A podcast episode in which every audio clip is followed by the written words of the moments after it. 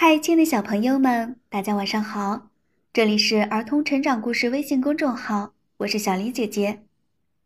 今天要为大家分享的绘本故事叫做《穿靴子的猫》。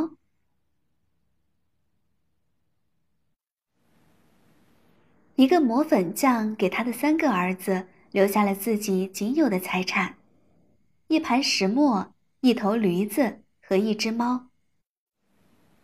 三兄弟既没有请公证人，也没有雇辩护人，就很快分了这些东西。如果雇请这些人，这点可怜的遗产还不够支付他们的酬金呢。大哥拿了石磨，二哥得了驴子，而小弟只分得了那只猫。小弟弟拿着这么一份可怜的财产，心里很是悲伤。他说：“大哥、二哥要是合伙干。”就能体面的谋生了，可是我呢，即使吃掉了猫肉，再把猫皮做成一副绣笼，到头来也只能饿死。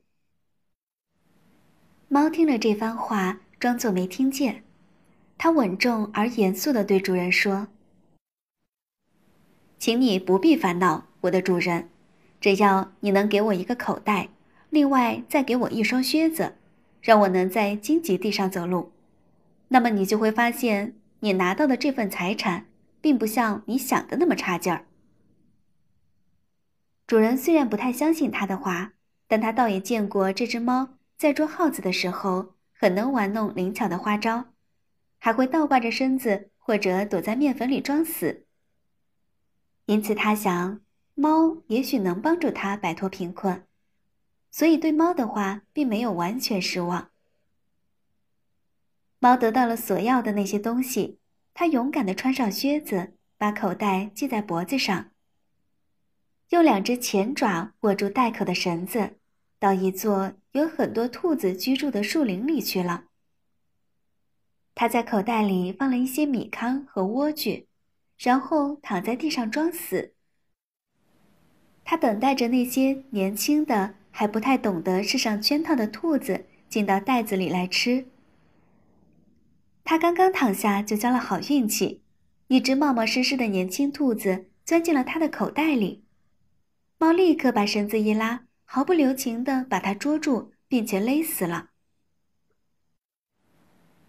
猫得意洋洋地带着他的猎物去王宫求见国王。他被引进国王的住处后，向国王深深地鞠了一躬，说：“陛下。”这只野兔子是我的主人卡拉巴侯爵委托我奉献给您的。国王回答说：“告诉你的主人，我感谢他，他的礼物使我很高兴。”第二天，猫出去躺在麦地里，还是握住那只张开口的袋子。当两只鹧鸪进到里面的时候，他一抽绳子。把他们双双捉住了。随后，他又像上次那样把他们送给了国王。国王愉快地收下了这对鹧鸪，还赏了他一些钱。就这样，猫经常以它主人的名义向国王贡献猎物。他用这种方法干了两三个月。有一天，他得知国王要去一条河边游玩，并且带着他的女儿。世界上最美丽的公主。他就对主人说：“假如你能按我说的话去做，你就能走运了。你只要到那条河里，我指给你的一个地方去洗澡就行了，其余的事儿我会替你张罗的。”那位所谓的卡拉巴侯爵照着猫的话去做了，心里实在是猜不透猫玩的是什么把戏。他正在河里洗澡的时候。国王的马车经过河边，那只猫就拼命的大叫起来：“救命呀！救命呀！卡拉巴侯爵快要淹死了！”国王听到喊声，从车窗里探出头来，认出了那只常常送野味给他的猫，他就立刻命令卫队去抢救卡拉巴侯爵。当人们把可怜的侯爵从河里救起来时，猫走进马车，对国王说。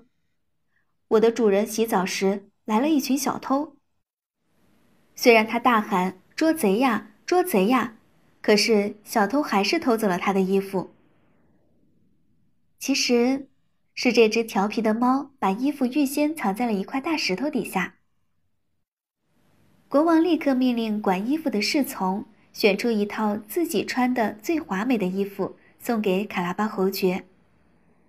国王向侯爵表示了生气的慰问。侯爵穿上国王的衣服后，显得更加漂亮了。她本来就很俊美的。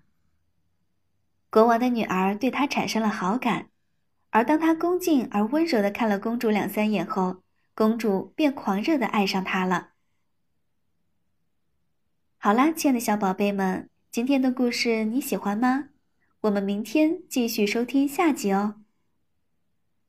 这里是儿童成长故事微信公众号，祝大家晚安。